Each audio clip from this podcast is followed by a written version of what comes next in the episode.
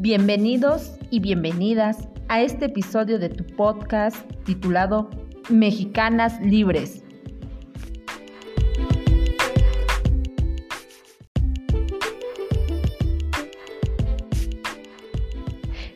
En este episodio daremos a conocer las siguientes definiciones, derechos humanos y derechos político-electorales. El primero se refiere a las libertades o derechos que cualquier persona posee por el simple hecho de ser persona, por su propia naturaleza y dignidad, es decir, todo derecho que tiene cada hombre y cada mujer sin excepción alguna, sin considerar su sexo, color de piel, religión, condición económica o grado de estudios.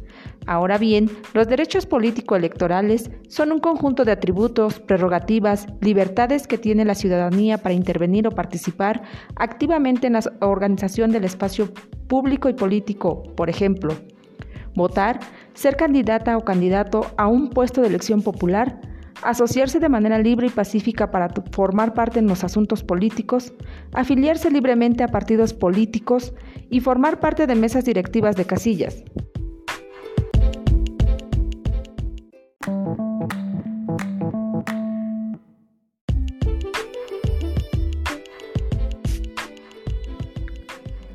En este episodio daremos a conocer en qué consiste la violencia política contra las mujeres en razón de género.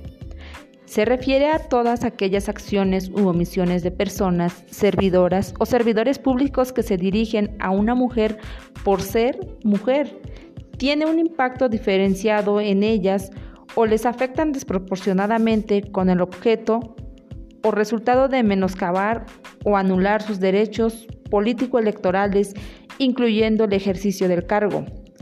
Aunado a ello, la violencia política contra las mujeres puede incluir, entre otras, violencia física, psicológica, simbólica, sexual, patrimonial, económica o feminicida.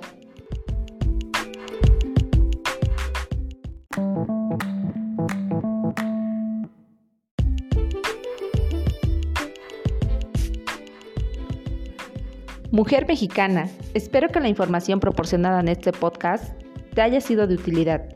Y recuerda que tus derechos político-electorales valen y valen mucho.